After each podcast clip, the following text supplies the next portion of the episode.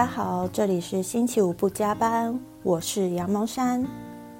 今天换我录第二集，因为怪兽海苔已经把第一集录完了，我的心情真的很好，因为我觉得第一集最难录，而且我真的录了好多遍，然后他已经完成了这个艰难的任务，而且也把节目以后的方向啊，还有会讲到的主题啊，都说完了。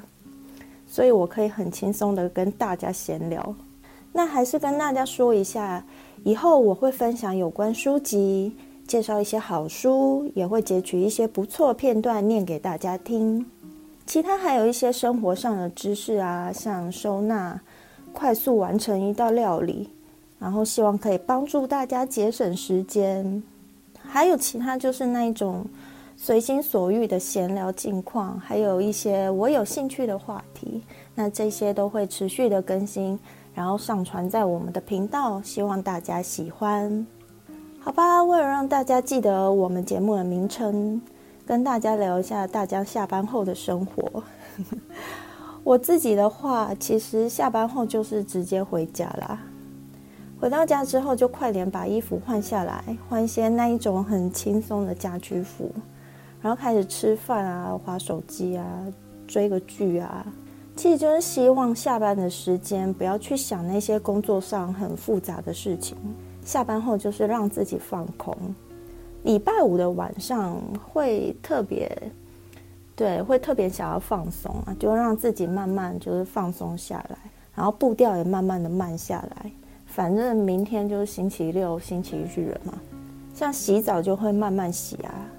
会特别在礼拜五的晚上去一下角质，护个发，那些高级的洗发精、沐浴乳就是拿出来用，然后用完之后就是会擦个乳液啊，换上舒服的睡衣，然后躺在床上看电视，听个音乐，看一些书。这是我平常周五吧，其他就还好。平常周五下班后会做的事情。对，然后说到看书的话，平常喜欢在周末看一些书的朋友呢，想推荐一本书给大家。会不会有人想说：“天啊，居然要推荐书？谁还想在周末的时候看书啊？”其实大家真的不要担心，因为我推荐的这本书，它其实不是一本很难的书。对，当时是被它的这个书名吸引，它的书名叫《路过》。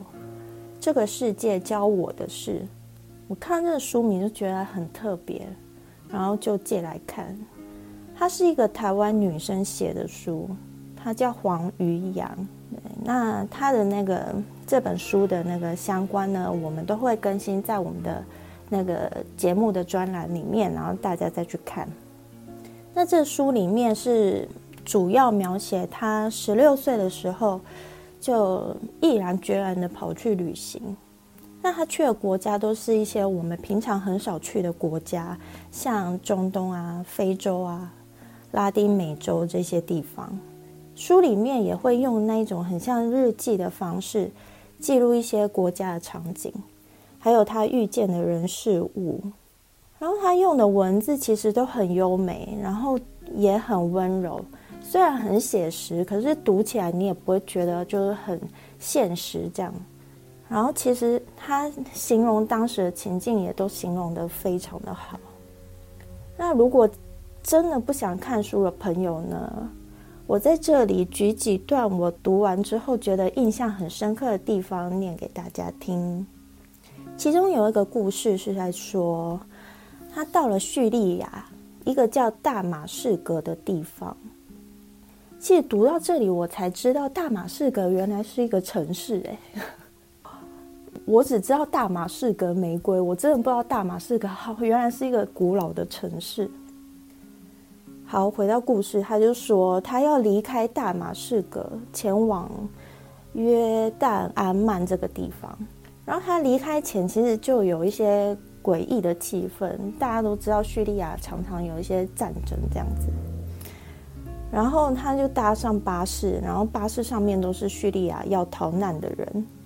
那隔天他就到了他要去的目的地安曼，他就跑去市集上面逛逛，然后他进去一家店，就开始跟那个老板闲聊。然后老板就问他说：“哎，你昨天从哪里来？”他就说：“他昨天刚从那个大马士革过来。”那老板就非常惊讶，他就问他说：“你确定？”老板马上就转开那个电视，然后电视上面就说：“大马士革昨天晚上发生暴动，然后死了一千多人。”那个作者就吓一跳。原来昨天晚上他才刚离开那个城市，那个城市马上就发生暴动。他除了像捡回一命之外，其实那个城市就这样在一夜之间毁于一旦哦，而且还是叙利亚最古老的城市。他都还记得那个城市有多美，这样子。读完这一段呢，就会觉得其实原来很多东西，就是你过了之后，可能就再也看不到了。因为根本不知道明天会发生什么事情像大马士革这么美丽的城市，就因为人类的战争，一夜之间就这样不见了，就觉得真的很可惜。然后他还有一则呢，是在说他到乌干达，然后在乌干达遇到了一个小女孩，那他就随口问那小女孩说：“How are you？” 然后那个小女孩就很害羞的跑走了。然后作者就不以为意的离开，然后没想到十几分钟之后，那个小女孩就很努力的追上他，用很生涩的英文跟他说：“I am fine. How are you？”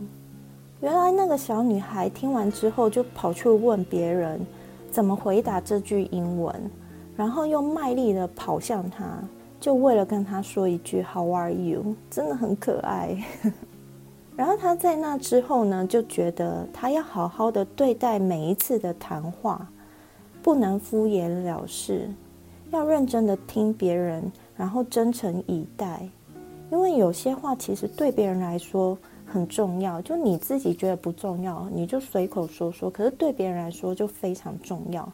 只要你真诚以待，对方也会用同样认真的方式回应你。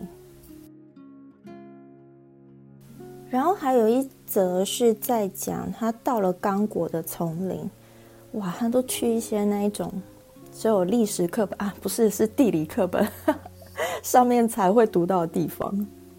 他他他在那里弄丢了一件毛衣，其实因为他是一个背包客哦，所以他的行李很很少，行李里面只有一件毛衣。那他之后可能还会去一些很冷的地方，没有那件毛衣也不行。而且他觉得那件毛衣对他来说就是陪伴了他整趟旅行，就陪了他无数个夜晚，所以他弄丢了之后，他就觉得很失落。那隔天他就在路上发现有几个孩子，他就想也没想就想说要拿出包包里的水果，要跟这些孩子们分享。结果他发现其中有一个女孩就穿着他那件毛衣。最后，他就只是把，就只是默默的把水果递给他，就没有要回那件毛衣。其实，在那一个瞬间，你就会发现，好多好像舍不得的东西，很简单的就可以放手。我们常常会把情感寄托在物品上面，好多东西都不能丢，不想丢。像那种电影的票根啊，还有一些穿了好久的睡衣啊，好像就很舍不得。其实有一些回忆就够了啦，把这些回忆记在我们的脑海里，而且还有一个很好的方法，就大家可以参考，就你可以把这些东西拍照存在你的手机里面，那偶尔还会拿出来看一下，然后那些东西就可以丢掉了。像今年我也要来一波大清扫，把那些那种门票啊、不要的东西啊。还有一直舍不得丢，也不会再穿的衣服呢，就全部都把它清理掉。这样，那所以有那种断舍离困难的朋友呢，听完呢就可以好好的想一下。还有一则小故事想跟大家说一下，就是他在旅旅行途中得了蜂窝性组织炎，然后他得了这个之后就就很可怕嘛，因为他必须要马上去买那个抗生素。然后他去了药局，但是药局的人都讲法文，对那些阿姨都讲法文这样，然后英文根本就不通。他就开始比手画脚。最后那些阿姨就拿了几罐他可能会想要抗生素给他，他就把名字就全部抄下来，再回去把那些抗生素的名字查过一遍之后，他又再一跛一跛的走回去买，真的很可怜。对，然后他也不确定对不对哦，就脚真的很痛，越来越肿，他就不管三七二十一，就把那些药都吞了。这样看到这里就发现，出国你去到一个完全语言不同的国家，发生一些意外啊，还是突然得病啊，真的会很可怕。想到就觉得哇，一定很恐怖，而且一个不小心真的会有生命危险。所以大家出国旅游前，记得去附近的诊所拿药。诊所很方便，你只要跟他说你要出国，他就会给你一些退热止痛的药。对，就大家一定要利用一下。那最后他的脚到底怎么了？然后他还遇到了什么灾难呢？我就不爆雷，大家再去看书。那为什么会提到这一段？是因为它里面有一句话。我非常的喜欢在这里念给大家听。当事情发生，而且别无选择，不管多不愿意、多不想接受事实，人真的不会没事就变得勇敢，直到勇敢成为唯一选项。我觉得他讲这句话真的就是写的很好，我看到的时候就起鸡皮疙瘩了。其实你想一想，也觉得对啊。真的是在遇到没有办法的时候，你才不得不勇敢。像一个人在海外啊，遇到困难，语言又不通，你真的必须鼓起勇气，请别人帮忙，勇敢的度过那一次的难关。又或者是你生了病，而且是那一种很重的病，你就必须勇敢的面对治疗，而且治疗后还不见得会好，这样子，你还是要继续勇敢的面对。然后听医生的指示，这样。其实像这种时候，除了勇敢的面对，好像也没有别的更好的方法。今天讲的这几则小故事呢，希望对生活啊、对周遭的人事物啊，觉得厌烦、感到很无奈的你，对，虽然现在疫情真的很严重，生活也正在不断的改变啊，但其实这个世界上还有很多。地方正在发生更可怕的事情，更无可奈何的事，像战争啊什么的。或许我们就可以换个角度想一下，我们还可以快点下班，然后下了班买个麦当劳犒赏一下自己。对，听个音乐，看喜欢的电视，也算是一种幸福还有和平。那在节目的最后呢，还是要跟大家说一下。以后我们星期五不加班，会持续上传一些有关饮食、书籍、健康、感情，还有日本相关的内容。希望大家继续收听，也希望大家继续支持星期五不加班。我们下次再见，拜拜。